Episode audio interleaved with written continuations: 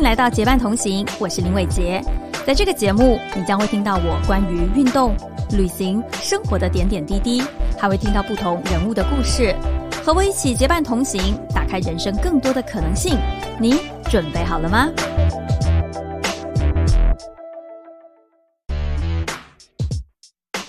欢迎来到结伴同行。我想呢，应该没有一个主持人每次自己的节目开场都在跟大家说“好久不见”，真的是太夸张了。前几天呢，我去参加第五届中国播客大会的时候，我就给自己立了一个小目标，就是至少要做到双周更，不能再是呃。N 月更一次，然后再去别人的节目串台啊。所以说呢，从本期开始呢，我就会好好的更新。然后呢，我们从本期开始就会把节目的触角延伸到与健康生活相关的旅行方式，比如说骑行旅游。我现在跟大家分享一下我自己的骑行经验了。我其实呢是在二零二一年的十一月买了一台单车，给自己立下了一个 flag，就是我要利用踩单车来认识上海。然后呢，过了几个月，因为上海 You know why 的。原因哦，所以停摆了一段时间。如果说真的想要出行呢，只能骑车，也因此打开了我骑车通勤的大门。那基本上呢，如果不是特别赶时间，单趟是在五公里距离之内的地方，我基本都是会骑车出行。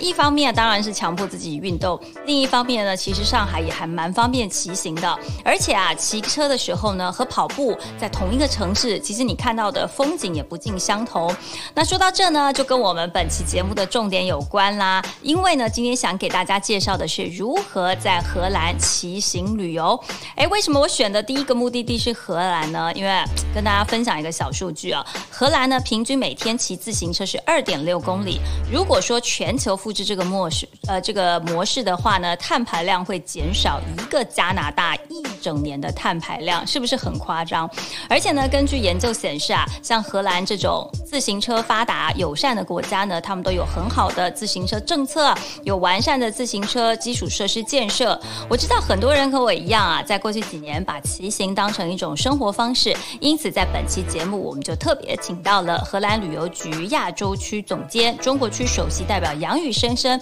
来跟我们聊一聊荷兰如何利用骑行实现低碳生活，以及今年要是有机会旅行的话，怎么样在荷兰用单车玩的出彩。那我们今天的访谈正式开始喽。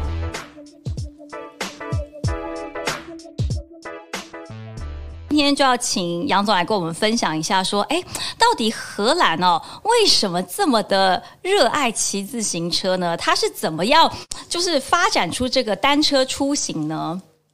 哇哦，你刚才用的这个词儿，我觉得特别贴切啊，就是热爱啊。然后自行车实际上在荷兰人的生活当中，现在已经是不可或缺的一部分了。这个不可或缺呢，又不完全是说像是。可以说，呃，像吃饭睡觉一样是生活必需品了。这个过程也不是一天形成的，也有它一个比较长的发展历程。这个历程也有几十年的时间了。从一开始的时候到现在，也走了很多的，怎么说呢？不算弯路，但是也没有太多的捷径吧。其实跟荷兰人在战后以后经济大发展，呃，还有战后的婴儿潮一代的到来，还有。汽车进入家庭普及，然后给大家带来了一系列的呃生活的改善，在改善的同时的话呢，也有一系列的呃怎么说呢，叫快乐的问题吧。那为了解决这些个问题呢，大家逐渐的就理智下来，就开始思考，然后在这个荷兰保留的都非常好的，尤其是呃古典名城的城中心的部分，大家发现，哎，骑自行车反而是最好的一种方式。无论是交通也好，还是呃出游也好，还是锻炼身体也好，从各个方面来讲的话呢，骑自行车似乎又都是一个最好最好的办法。所以大家也就是从那个拥堵当中，呃不胜其烦的交通拥堵当中，在寻找新的办法的时候，就发现了，哎呀，自行车真是一个不错的选择。我们原来怎么把他们就给忘了呢？然后呢，呃，逐渐逐渐的，自行车就被越来越多的人所接受。然后同时的话呢，围绕着自行车的一些个基础设施就不断的被完善。越完善的基础设施呢，就给大家提供了更加美好的骑行环境。然后大家也就更愿意骑自行车，就形成了一个非常棒的良性循环。所以到今天为止呢，荷兰的自行车骑行发展的就非常非常的彻底了。荷兰自行车的数量比人口还要多。说实话啊，就是我其实对荷兰的骑行有一个非常大的一个很强烈的印象，就是呃，在那个火车站，你刚刚提到城中心的部分，他就说就是有一个新的那个呃自行车的这个停车场。然后呢，其实我当时看到那个停车场的时候，我其实真的是惊呆了，因为我在想说，天哪！这么大的一个停车场放在市中心，放在火车站的附近，那到底它？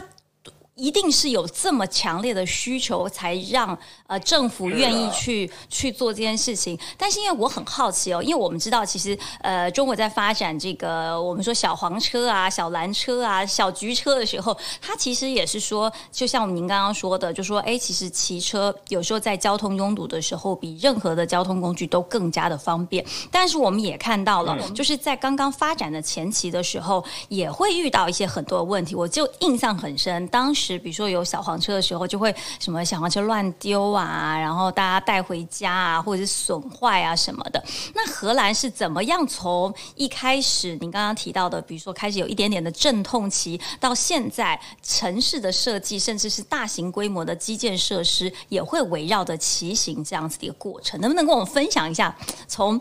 有点不方便到现在非常方便，这个过程都经历了些什么呢？这个过程就是逐渐完善，逐渐完善，围绕着自行车需求，认真分析自行车需求，呃，照顾各方面的利益。因为在路面狭窄的情况下，尤其在荷兰很多的呃古老的城市的市中心，街道都不是很宽阔的。比如像荷兰首都阿姆斯特丹，它的运河区啊，基本上是在运河的边上有非常狭窄的通道，这样历史严格下来的城市，也不可能大拆大建，也不可能把所有的地方都拆了扩宽马路。所以就牵扯到一个怎么分配这个路权的问题，在路权的这个分配上的话，也是逐渐的就倾向于自行车和行人。就是在城里开车的话，反而大家会觉得特别的不方便。呃，这个这个不方便的情况下，大家就得寻找替代啊。寻找替代的时候呢，自行车肯定就像你说的一样，是一个不二之选。呃，特别方便。但是自行车也有自行车的问题，就是你刚才说这个什么随便乱停放啊这样的东西。这样东西的话，就会影响到别人。影响到别人以后的话呢，大家也就会提出很多的意见。但是每个人都是行人，而且每一个人都有自己的自行车的时候，就会感同身受了。这个时候的话呢，你骑上自行车，你在存车随便乱放的时候，你马上你就会意识到，哎，我要是走路的时候，那这自行车就会很碍事儿。你要乱停乱放的话，实际上每一个人都是换换位思考的一个过程。当你每一个人都有自行车的时候，每一个人都在城里头需要呃靠走路。呃，这种交通方式在通行在城里的时候，哎，可能就会有这种感同身受。呃，我骑自行车的时候，我要对行人礼让，然后做行人的时候，我也要各行其道。这样的话，秩序就逐渐的建立起来了。呃，在这个同时的话呢，比如说存车设施也是有引导作用的。比如自行车，大家要是骑到哪儿的时候要存起来的时候，它就不容易丢。呃，如果你随便乱扔呢，可能丢失的几率就高。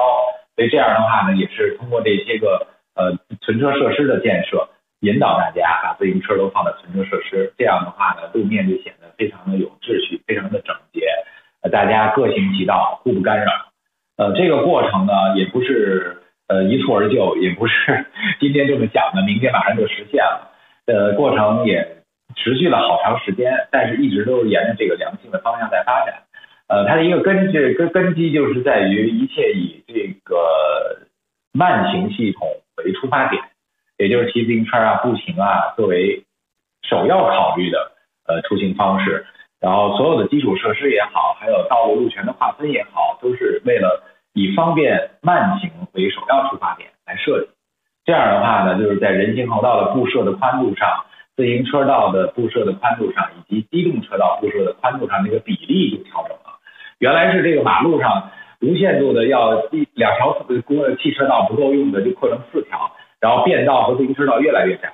然后呢就发现这样的话不行，反而越来越拥堵。那这样的话呢，再把这个机动车道有可能就缩成一条了，然后呢继续改成了一条只有单行，然后把大面积的道路的面积都给了自行车和行人。这样的话呢，行人也不会显得很拥堵，然后自行车呢也不会跟行人抢道，也不会跟机动车。所以这样的话呢，就体现了在这个道路路面规划上也体现出来，怎么能够把优先权让给行人，让给骑自行车的人。呃，这样的话呢，这个就在走在荷兰很多的，尤其是呃呃古老的城市的街道上，都有这样的体会，就是行人道是最宽的，然后骑自行车道，然后最窄的是机动车道。所以 这个，所以也是变相利用这个城市的设计来，呃，让大家觉得说，哎，我走路更方便，我骑车更方便，我反倒是开车没有这么的方便，对吧？对，开车很对，没错，没错。其实我自己，因为过去的，嗯。呃，您讲，因为我其实自己啊，在这个上海骑车，虽然我已经觉得上海是一个非常适合骑车的地方了，但是确实，您刚刚在提到路权的这一块的时候，我深有所感。有时候呢，你就比如说像我，就是非常的浮夸，因为我自己有两台两两台单车，然后我就觉得，当我骑着非常帅气的单车出门的时候，就是骑在一般的马路上，我其实是特别特别的提心吊胆的。因为你就会想说，呃，首先大车很多，再来就是呃这个快递的车辆也非常的多，然后我就在想，以我这样子的骑车方式，我都会觉得很危险的话，如果比如说我们一般的，比如说家长要骑，想要骑车，想要低碳出行，带小孩去上课，他怎么敢？骑着车在路上走呢，所以我刚刚你刚刚在提介绍的，就是用路权的大小来呃显示出谁更方便这件事情，确实对我来说还蛮吸引人的。啊，是因为你要是呃，比如说人行道很窄，但是行人又非常多，大家摩肩接踵的，那这样走起路来肯定也觉得不舒服、不方便，也走不快。然后自行车道如果非常窄，你只够一辆自行车来走的，稍微有前面骑的慢一点，你想超过去你就超不过去，你也会觉得很不友好。呃，所以这个路权路面谁占的更多一些，也能显示出来在设计的时候这个思想是偏重于哪一方面的。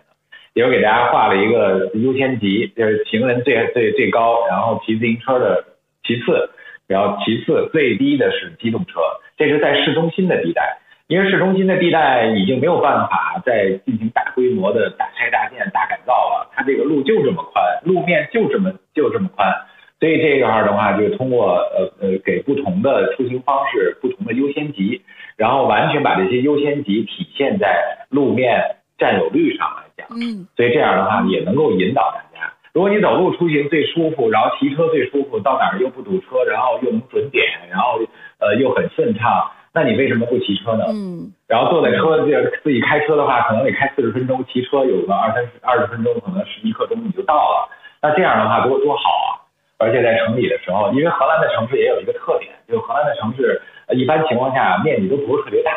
所以大家的出行距离呢基本上是在十公里左右。然后这样的话呢，大概是半个小时自行车的车程，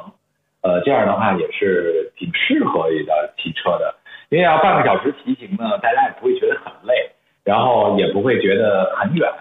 啊，但是呢，这段距离如果要是步行的话呢，又显得不太可能。对，所以这个自行车的我就变成了一个最好的了。如果说你要开车，比如十公里左右去开车的话，啊，你又要从车停车场开出来，然后各种红绿灯的等，然后在路面上再有堵车，然后你到了目的地再找停车位，找完停车位，然后停的老远，然后你要再走回来，或怎样，这一系列操作下来，那可能你，比如说去超市要买个东西，都买完了，都回到家了，这可能刚把车停好，对尤其是在城里，我觉得咱们呃啊，在在大城市生活的人可能都有这个体会吧。对，其实我你刚刚在讲的时候，我就想说，哦，对，其实现在对我来说也是这个样子，我就会觉得说，哎，我其实特别是在上下班时间的时候，如果你自己是骑车的话，其实你节省的时间和速度都比一般人开车啊，或者是比如说打的呀什么的更加的方便呢。哎，那我就很好，对，那我就非常的好奇啊，因为现在啊，在在国内来说，骑单车或者是踩单车这件事情呢，它还是更多的呃是一种生活方式，但还没有融入到生活的方方面面的全部。我知道，在这个光是在阿姆斯特丹就有九十万台的呃单车哦。那到底就是说，呃，比如说荷兰人怎么样去看待单车的角色呢？就比如说像这边的话，我们可能会觉得说啊，这是一个身份的象征。如果买一台很棒的车，如果你你的车代表你的身份，那对荷兰人也会有一种单车是一种身份认同吗？呃，更多的是性吧。荷兰人是比较注重实用性的，因为单车已经普及到家家户户了，每家都有两三辆，它也并不具备身份象征的这个这个这个意义了。呃，如果说是少数人能拥有的东西，它才会有一种的象征意义。然后能拥有的人可能有有一些个与众不同的地方。但是如果家家都有，每家都不止一辆，它也没有这个意义了，呃，所以呢，就是荷兰人更注重的是一些个实用性。所以荷兰人很多的自行车呢，也都是从实用性出发。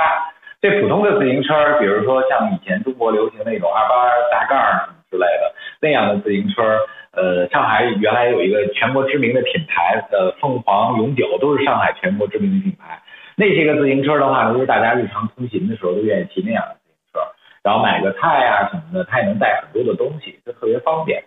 呃，另外的话呢，还有就是家长送孩子上幼儿园，专门有能带幼儿园的带小孩的车。这样的车呢，有有有斗，这个斗呢，既可以装孩子，又可以装一些个蔬菜啊、购物啊那些东西。所以这样的话呢，就是嗯，又这个这个实用性就变成了大家首要考虑的。如果是买自行车的话，所以这一块的话呢，就是这样。所以而且就骑自行车，大家的这个实用性还有一个考虑就是便捷性。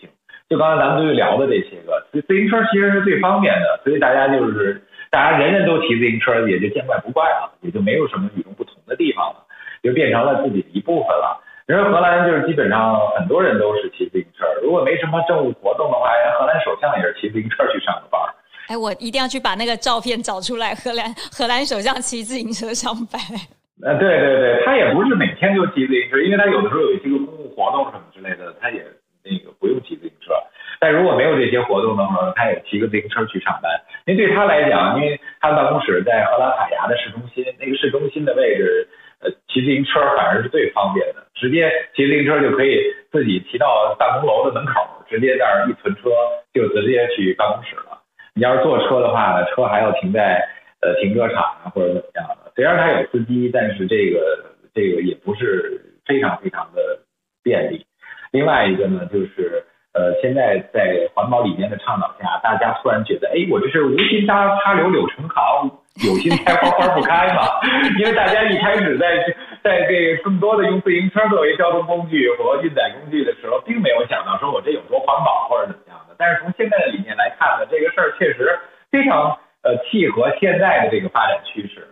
骑自行车呢，既是环保，又是健康，又是锻炼身体。各方面都很好。对，其实我们可以给就是听众朋友一个数据哦，就荷兰人平均每天骑自行车是二点六公里。如果说我们所有的就是全球各地都是复制这样子一个模式的话，全球的这个碳排量是真的能够减少六点八六亿吨哦，大概是呃加拿大一整年的碳排量。那确实就是说。我们其实也很希望，就是说，哎，也许借由这样的方式，除了解决大家出行的问题之外，更多的是一个呃，能够爱地球，让你的这个地球的环境更好哦。那其实我也非常好奇的是哦，其实怎么样去做到，就是骑车可以让你非常非常的方便？我我我跟大家讲一下，就是说为什么会这么提呢？就是我自己啊。就是常常骑车出门跟朋友吃饭，然后吃完饭之后可能喝了点小酒，我就觉得好像不大能骑车。那我这个车该怎么办？说出了自己的那个。然后这个车呢，其实大部分，比如说在国内非常多城市，它的自行车是不能带上地铁的。所以它就会减少我骑车出门聚会这件事情。我可能就会想说，我今天不喝酒，或是今天太晚，我就不骑车，因为我会觉得说可能会有，就是有一个不方便。那如果说今天我在荷兰，比如说我今天要去，比如说我要从呃。他呃，去去从从阿姆斯特丹到海牙出差好了，我要怎么样去让我的这个整个行程是非常非常丝滑的带着一台车，或者说车会怎么样去帮我的这个行程做一个接轨呢？呃，我这个这个在荷兰的基础设施和一些个法律法规上都挺友好的，然后自行车呢也都是能上公共交通的。呃，有些个自行车的，就公共交通的大门上都会给你画一个特别大的自行车，也就是说，在这个车厢里面，比如说荷兰的火车吧，就是他们一个非常主要的公共交通工具，大家很多人上下班都坐火车，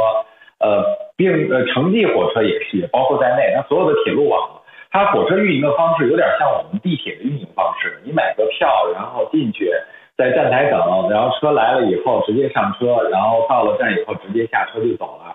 它的火车系统的运营方式和我们的火车系统不一样，更加类似于我们的地铁系统，呃，不需要你赶点儿，然后也不需要你必须得事先买好票或者怎么样的，所以大家很多人呢就是看好了，呃，早上起来，比如去上班的时候，距离比较远。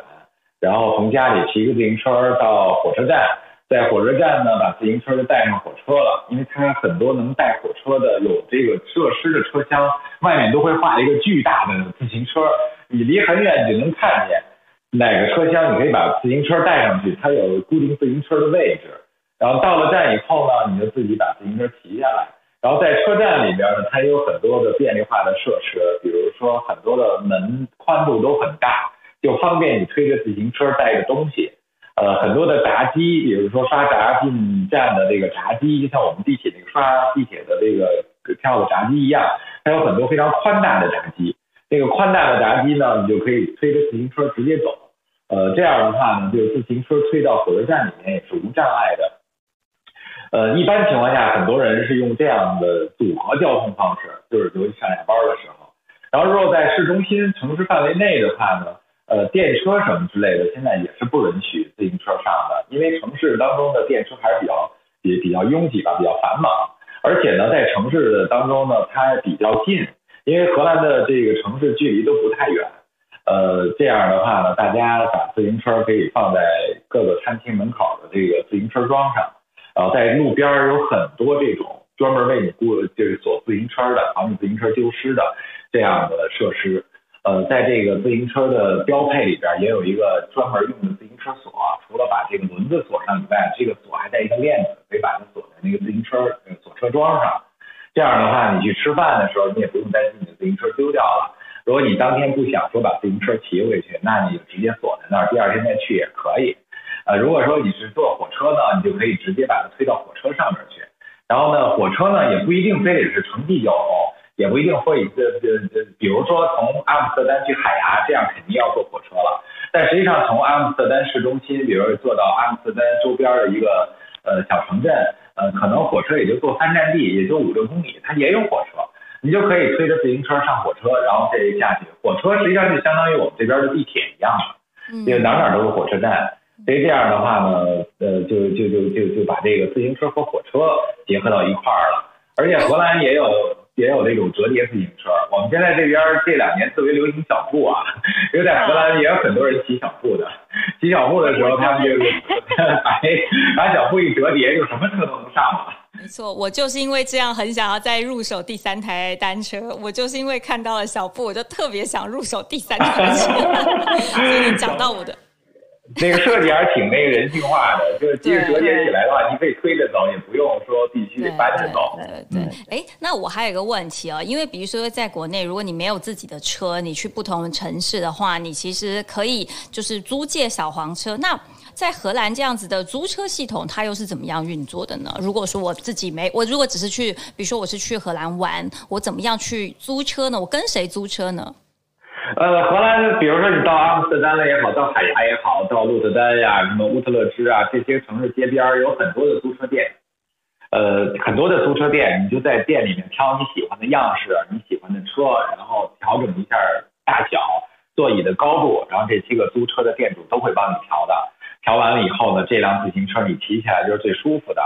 呃，这个是你租一辆车可以带着它去坐火车呀，然后骑着这个车。穿梭于荷兰各种各种城市之间呀，呃，再买一张，比如说欧铁的 pass 火车的通票，这样的话呢，就可以通行无阻了。呃，另外呢，就是如果你只想说骑一段儿，比如说咱打个比方啊，比如说从这个阿姆斯特丹你坐火车到了乌特勒支了，在乌特勒支的游览过程，你想骑自行车转一转乌特勒支的老城，那也没问题，因为荷兰的火车公司会给你提供共享单车。这些共享单车都在火车站，所以你下了火车以后，你就会看到上面标着蓝色和黄色的，因为荷兰的火车公司的颜色就是黄色和蓝色，所以这个自行车也都喷涂成黄色和蓝色的，就用你的这个呃这个这乘车卡就可以刷这个自行车，然后当然是也要付费的了，就刷这个自行车你就骑走就行了。骑走完了，但是有一点啊，你要还回到呃火车站，所以基本上在荷兰的这个用车环境下呢，也是很顺理成章、非常自然的一件事儿。呃，你在这个比如在乌特勒支老城里头骑着车，呃悠哉悠哉转悠了半天了，也想回呃你酒店去住，就回酒店去休息了，然后你把自行车又骑回火车站，然后接着坐火车回你的酒店，你就把自行车还回火车站就可以了。哇，听起来就真的很方便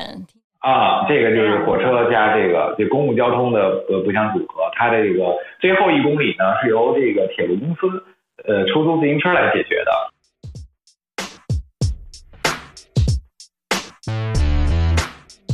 我们聊到现在啊，其实你就可以大概有一个概念，说荷兰整个整体的这个城市的环境或国家的这个设计的环境都是非常非常适合单车出行的。比如说我们刚刚提到了这个道路的这个大小啊、路权啊，还有包括的到底你怎么样才可以丝滑的利用单车来走访所有你想去的地方。那接下来我们就要来聊聊旅行的这个部分了。我之前呢，就是碰到杨总的时候，我就真的真的是就。是满脑子都在，就是在想着说，哇，哪一天去荷兰一定要来试一下这个，试一下那个。帮我们，我们聊一下，就是说，哎，我们如果，比如说，因为我觉得接下来呢，下半年开始，很多人就会想说，我要出国去玩啦。如果我是骑行爱好者，我要怎么样在荷兰进行一个就单车的旅行呢？还有啊，就说，哎，为在荷兰单车旅行，它怎么样会让你觉得说这是一个国家的一个特色呢？能跟我们。聊一下这个部分吗。哎呀，要到了荷兰，如果你不租个自行车的话，你可能觉得自己很另类，因为荷兰人都骑自行车。你看到满大街的荷兰人都在骑自行车，呃，有学生上学的，有接孩子的，有送孩子的，然后还有上班都上班的，穿着西装西西西装革履的，打着领带，然后架着公文包，然后头发梳的非常整齐的人也骑个自行车。所以去哪儿都是骑自行车，所以你到那个荷兰，你要不骑自行车，你倒觉得自己挺另类的；你要骑个自行车呢，你觉得哎，我特别本地化，我也许就是当地人的一员了，是这样的感受。所以这种感受的话呢，咱们呃语言很难表达了，要置身其中的时候，呃，会有非常强烈的暗示感，说哎呀，我是不是也得弄个自行车骑一骑？这个这个这个非常有意思。然后另外的话呢，荷兰自行车。的，怎么说呢？是不是有自己的交通号志跟自己的就是遵循手册还是地图什么的呢？都有啊，所以就是说，如果说想在荷兰，比如说大家体力比较好的啊，就平常骑车也比较多的，呃，在荷兰的各个城市之间，你也想骑自行车领略一下这个市郊的风光，与城市之间肯定是不一样的风光了，不一样的感受。呃，而且也非常非常的合适，在哪儿呢？你比如说，像从阿姆斯特丹去海牙，也就是几十公里的路程。然后对于我们这边的一些个资深骑友来讲啊，简直就是毛毛雨。所以大家在骑的时候的话，就觉得就会更觉得好。因为刚才咱们聊的都是在城市当中要观光的时候是怎么样给自行车路权的。但如果你骑出了城市市中心以后，你就会发现荷兰的自行车基础设施那简直就是天堂一样的，就是骑行爱好者的天堂。因为荷兰所有的形容一下天堂，天堂的样子就是什么都是你专属的，因为你的自行车路是你专属的，你不会说呃骑在一条公路边上给你画出一条自行车道来，而是这条马路就是为了给自行车的骑行的骑行者而修建的，它是远离高速公路的，它是远离一般的机动车公路的，之间是没有任何的依附关系的。不是说一条马路中间画两个自行呃画两个机动车道，然后每个边上再画一条自行车道，不是这样的。就你看到的自行车道都是双向通行，就像是机动车一样的，只不过就是汽车不能往上走，只能是走自行车。中间也有分道线，然后也都是右行，然后这右行这样的。然后你到了路口以后的话呢，自行车专门有自行车的红绿灯，这些红绿灯是只给骑车的人看的，因为汽车根本就到不了这儿来。然后呢，它也有自己的环岛，然后环岛上有它的这个指路牌系统，而且也都是按照自行车的这个需求来设计和标注的。然后每一条自行车道呢，跟机动车道一样，也有名字，也有编号。然后每一条这个每一个十字路口也有它的编号，所以在出版的自行车骑行地图上和路面的道路的编号都是一一相对应的。你骑到了某一个路口，比如说从阿姆斯特丹去海牙，你中间碰到一个环岛，有三个岔路口，你不知道往哪儿拐了。你一看你的地图，呃上面海牙应该走一号出口，然后走五号公路，然后你就直接走一号出口五号自行车公路，你就去海牙了。呃，这一个不仅在地图上有，在当时你在这个环岛的时候，标牌上也会给你标明的。你往一号出口去是五号直奔海牙，往二号出口去是三号直奔乌特勒支，它都是非常详细的标注的。呃，而且这一套东西跟这个自行跟这个汽车完全分开。让那个好难想象哦。对呀，这个地方自行车爱好者天堂的地方就是这样的。然后它这个，如果你这个机这个自行车道和机动车道呃交叉了，你怎么办？那你这个自行车道和机动车道各有各的红绿灯系统。如果你到那儿了，也跟这个人行横道一样，如果这个自行车道是绿灯的话，那机动车一定都是停着的，必须是这样的。而且就是呃，这个很多的时候的话呢，就是你到很多地方的话，只有自行车路而没有汽车路，没有机动车道，都是这样的。所以比如说我们就是骑着自行车去荷兰，比如说春天的时候，现在刚过去啊，现在能赶上一个尾巴，就是荷兰的郁金香盛开的季节，就是三月底到五月五月中的那个这个季节。嗯，你要是去花田看，如果你不骑自行车，你只是开车去的话，你会错过无数的美景，因为这个公路上也不让你停车，你只看的非常好，你想停停不下来。等你停了，找了终于找了一个停车位，你再往回走，直接走死你也走不回来了。所以你就骑自行车就去吧。而且有的时候你就看骑自行车，你可以深入到花田的田间地头，那个花就在你脚下。然后你要开开车的话，你是不可能有这么近的接触的。嗯。哇，真的，你刚刚都你刚刚这样一提，我就发现确实是哎。如果说我是开车的话，比如说我到一个就是你刚刚说的这郁金香田好，我可能还要先去把自己的车停好，然后再想办法回到我刚刚经过的那个点。但那个点可能不是我走路能到的，可能我开车能经过的地方，不见得是我骑车能到，而我骑车能到的地方，我又走不到，那真的是会错过非常多。哇，我今天听完感觉自己错过一个亿的感觉哈。没错，很多很。很多时候是开车不能到的地方，骑自行车就能到，基本上都是这样的。所以就骑自行车在荷兰就是深入人心，就大家都在骑自行车。而且因为荷兰的这种融合交通非常好。什么叫融合交通呢？就是刚才咱们提到了一个，就是骑自行车可以上火车的。而且骑自行车的话呢，这个融合也不光是跟火车融合，而且是和这个就和很大的很多其他的就荷兰非常流行的交通工具，比如荷兰还是一个。运河纵横之之国，所以它遍布全国都是运河，就是很多人呢也是坐船作为下下班的交通工具的。你也可以骑个自行车到那个船码头，船来了你就推着自行车上船，上了船以后到了另外一个码头你就下船，下船完了以后你就骑自行车去办公室了，这也可以的。比如说我们有一条经典的这个骑自行车的线路，就是在鹿特丹，鹿特丹和小孩堤防，呃，小孩堤防呢是在鹿特丹的郊外，你也可以坐火车去，也可以开车去。然后我们一般情况下呢，都愿意骑自行车去，为什么呢？因为我们在鹿特丹的市中心有一个天鹅大桥，这座天鹅大桥在呃桥下呢就有租自行车的自行车店，这个我们就在那儿租一个自行车，然后呢就在旁边那个码头就可以等那个船，等船来了以后呢，我们就坐那个船到小孩堤防的码头，然后我们下了船以后骑着自行车，呃也是有自行车专属的公路的，就骑到小孩堤防去了，大概大概也就是骑个。呃，十五分钟、二十分钟就从码头骑到小孩堤防，然后逛一圈，然后再回到鹿特丹。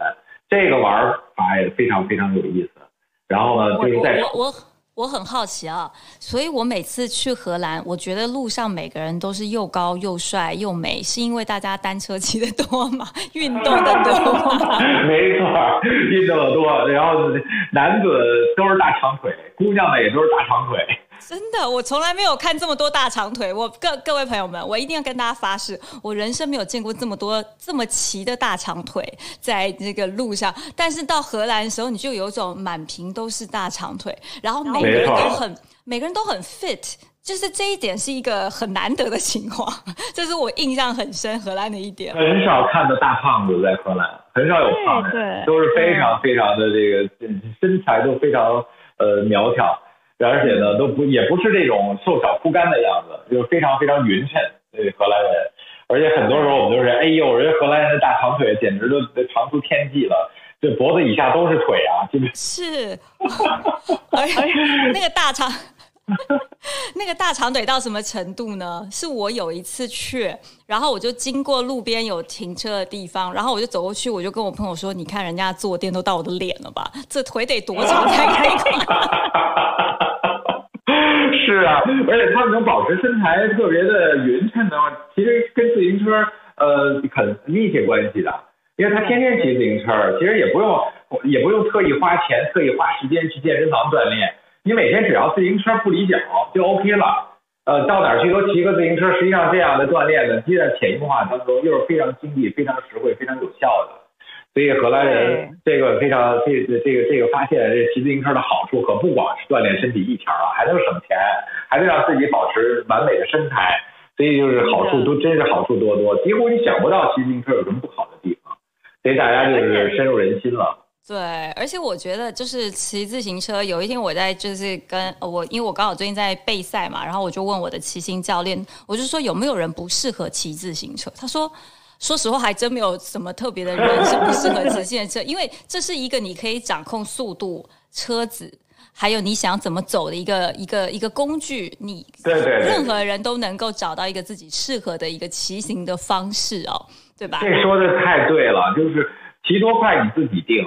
往哪骑你自己定，骑多高的车你自己定，去干什么你自己定，完全都是在掌控之中的，没有任何一个因素是不被掌控的，所以也是非常安全的，也是非常呃非常怎么惬意的吧。然后而且骑自行车玩的话呢，就是这样的，就是给你的感受是跟其他的传统的旅行方式完全不一样。比如上次我们组织了一个旅游团，呃，不是一一般意义上旅游团啊，是一个非常特殊的考察团。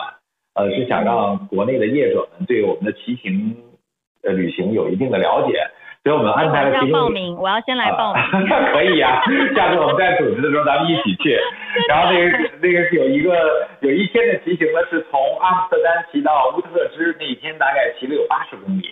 但是大家骑完了以后的话都没觉得怎么样，因为这一路过来的时候全是景色，各种各样的穿村过镇的，有很多的那种小城镇，几千人的小镇子。非常精致，非常非常的灵动，然后里面还有很多的当地人非常喜欢的荷兰式的下午茶。然后呢，我们还是沿着一条运河在骑，那条运河呢周边也有很多很多以前的王室和贵族出行的时候歇脚的凉亭。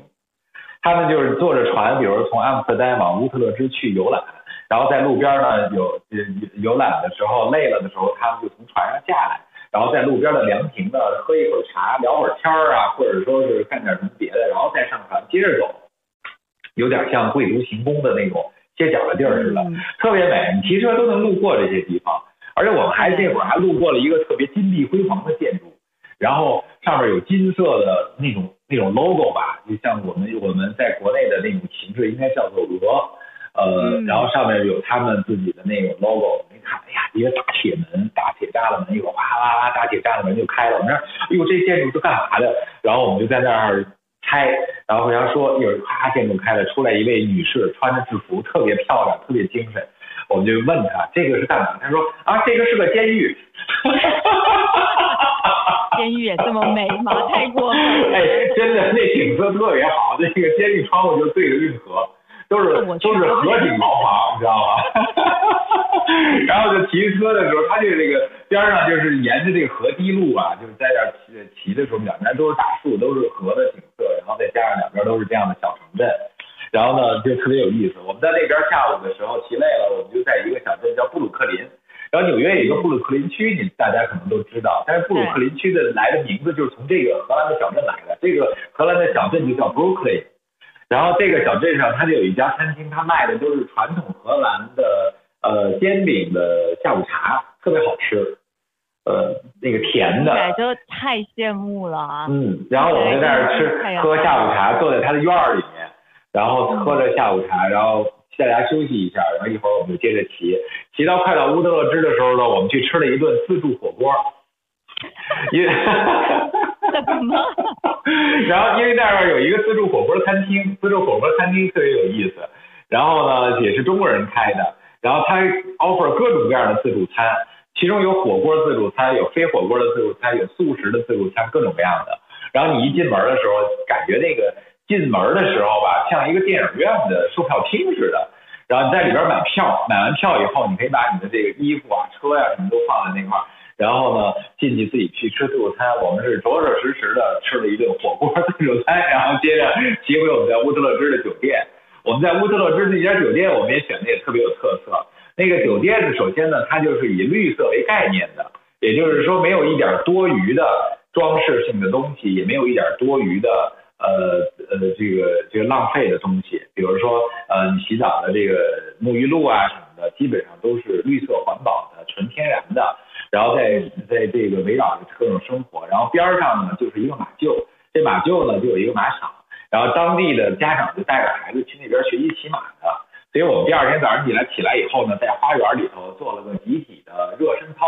然后我们就去那边马厩去骑骑马，然后晚上的时候的话呢，在马厩边上呢还有一个更老的马厩，然后这个老的马厩就改成了一个特色餐厅，我们就在那个餐厅里吃个晚饭。然后第二天早上起来呢，再接着哎骑着自行车，再呃去另外的地方，啊这一天玩下来的时候特别有意思，从呃这个阿姆斯特丹，然后一直沿着运河在骑，然后有很多过去贵族休闲的呃凉亭，然后我们也在那儿体验一把当时贵族的生活，然后我们还穿针过巷，就路过很多的特色小镇，然后在当地的小镇吃当地的下午茶。然后还有还有很多这个呃平常的游客都去不到的地方，我们也看到了，呃，然后我们还到那儿吃了一顿自助火锅，然后我们住的那个地方也是一个纯环保绿色概念的酒店，然后呢还是和呃马术运动然后结合到特别紧密，然后我们在那儿做这热身操的时候，还有荷兰人加入我们，觉得我们的热身操特别有感染力。哎，我想问一下啊，就是是不是其实荷兰的旅游，它其实是因为依依照你刚刚说的骑行啊、走路啊等等这样子，或者是搭船，它是不是更适合慢旅行呢？非常适合，非常适合慢旅行。走马观花，荷兰可看的东西也非常多，但慢旅行呢，更能品味荷兰的韵味。荷兰人实际上，呃。怎么说呢？荷兰人的这个性格很开放的，思想也很开放，因为他是一个小国嘛，所以他为了生存的话，他一定得对外开放度非常高，他要把自己融入到大家庭当中去，他才能够得到发展和更更好的生活。所以他们一直都是非常开放的这种态度，所以对大家外来的游客的话，都持欢迎态度的，都持欢迎态度。为什么适合于慢旅行呢？因为荷兰还有很多适合于慢旅行的旅行方式。比如说吃一顿晚饭就能变成一个非常有回味的旅行，比如荷兰就有很多地方有一种叫做啊 walking dinner，我们把它翻译成中文叫走餐，不是说你拿着东西一边走一边吃的意思，那个就有那个有点，万一要是那个那个那个那个吃的不舒服了，可能第二天还会感觉到不舒服的。走餐什么意思呢？给大家举个例子啊，比如我们上次也是骑着自行车去的阿纳姆，有一个电影叫《遥远的桥》，就是阿纳姆拍摄的。这个跟二战的这历史有关系。在二战的的时候呢，盟军打到柏林的时候，就是通过阿纳姆的这个桥攻陷的德国，去攻到德国的。所以在这儿有很多的二战的时候历史遗迹，这些遗迹呢，呃，也是在重建的过程当中呢保留下来了。保留下来的时候，它就淹没在这个阿纳姆这个城市的各种街头巷尾。然后这样的话呢，如果你想了解这些遗迹的话呢，会花很长时时间。如果你没有太多时间，就可以选择这个走餐。走餐也是专门为这样的游客所设计的。怎么说呢？因为荷兰人吃饭就是西式的餐，我们大家都知道是分道式的。比如说，呃，甜点、甜菜啊、主菜啊、甜点啊，就比较简单的这三道式，或者还有加上汤啊、沙拉什么这种四道式、五道式的。所以基本上就是在某一个历史遗迹点的这个地方附近找一家餐厅，我吃头盘，然后这个故事就给你讲完了。然后呢，你就可以了解一下哦，当时这个地方发生了什么事情，跟二战的时候的历史有什么样的呃联系，然后这个地方有什么重大的事件。然后接下来的话呢，我们就沿着当时比如说巷战也好，或者怎么样也好的这个地方，又走到了下一家餐厅，下一个地点，下一个地点发生了什么样的事情，然后在这儿我们吃主菜啊。然后这吃完了以后的话呢，咱们要到下一个地点去吃甜品。这样的话呢，你这顿饭吃完了，然后整个这地方的故事你也都了解清楚了。我觉得这好适合带小孩，是非常适合带小孩，也特别适合那个喜欢这个历史的朋友们。对。然后那个，而且就是在这个餐厅穿梭过程当中呢，一般情况下我们就选择，要不然你骑个自行车，要不然就是大家一边溜达一边走。嗯，如果说呢，呃，这个需要时间比较紧张的时候呢，我们就骑个自行车从餐厅 A 啊到 B 啊到 C。然后如果要是大家时间比较富裕的话，就就就走着走。我自己去吃这个 walking dinner 的时候，选择的是上次是选择的走的，然后我就觉得，哎，我应该下次选骑自行车的，因为我们连溜达带走啊，从晚上六点开始吃饭，一直吃到了夜里十二点。从晚餐吃到宵夜了。从晚餐吃到宵夜了。如果骑个自行车呢，基本上差不多从晚上六点起，呃，吃到这个八九点钟的时候，就可能大家比较比较比较睡了，这样时间节奏。这个也是也是这个骑自行车的时候能够体体体会到的。这个 walking dinner 在荷兰很多的地方也比较流行，而因为这个跟当地的这个旅游资源结合，和大家的旅程安排都结合的比较巧妙，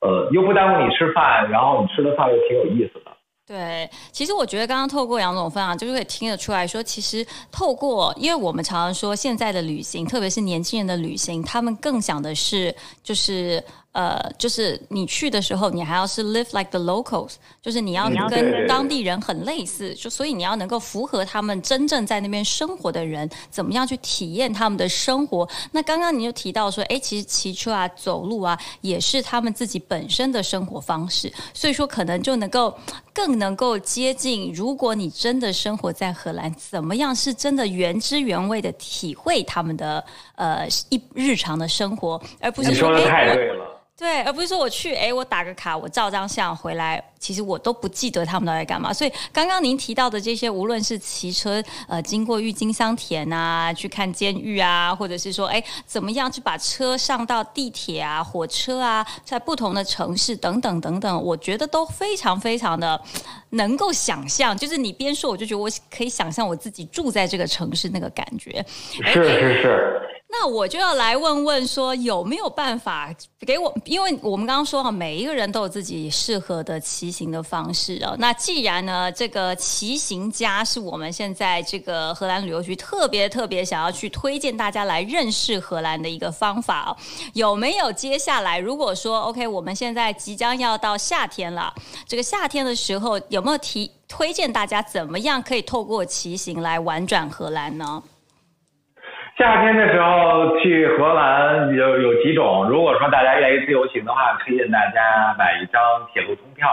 或者买一张铁这个公共交通乘车卡，这张乘车卡呢，坐火车也行，坐串也行，坐公共汽车也行，坐有轨电车也行，坐地铁也行，只要是公共交通，这张卡通用，不用说坐火车再买火车票什么之类的，这样也可以。然后呢，你再租个自行车，租个自行车呢就跟着你走就行了。然后把这个火车呢，就是自行车也可以推上火车的。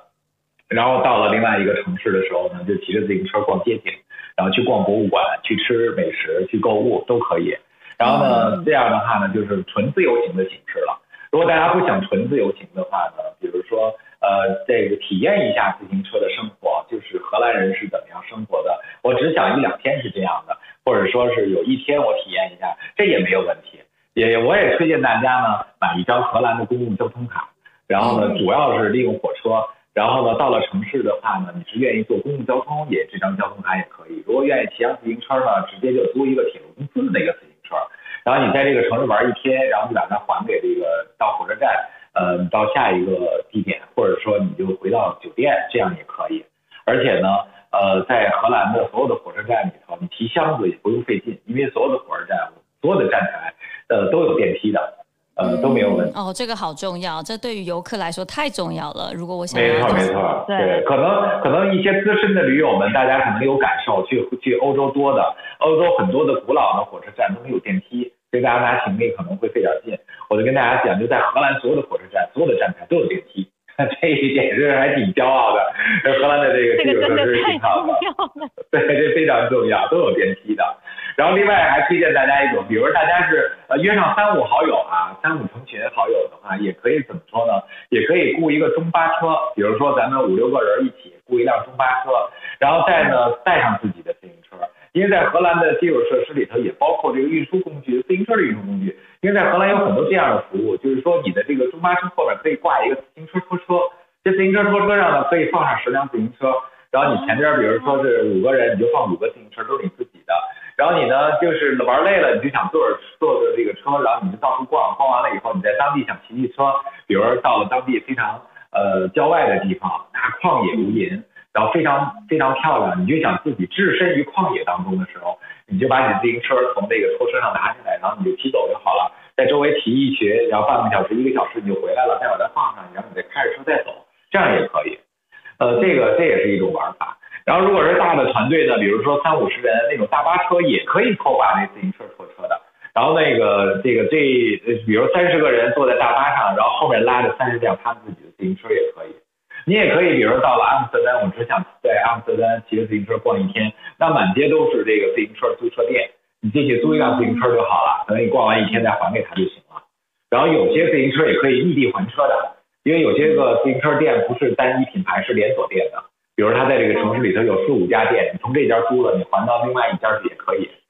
然后这样的情况呃，这样都可以。然后另外还有一种方式就是什么呢？就是很多荷兰的荷兰百分之九十以上的酒店都会有租自行车的业务。你就在从酒店前台，你就可以要一个自行车钥匙，然后呢到那边去自己，而且他批你的服务特别有意思，就感觉你就不是一个客人，你就是当地我的朋友一样的。因为他不会说，呃，那个像那个那个，他基本上你到前台说你这有自行车租吗？然后他说我有的，然后这个他马上就是告诉你啊，你要一天要多少费用啊，这些细节给你讲清楚，然后呢给你把车钥匙，告诉你自行车停在哪儿，你就好像是自己从家里出来以后拿个自行车钥匙去存车处取的自行车出门那种感觉似的，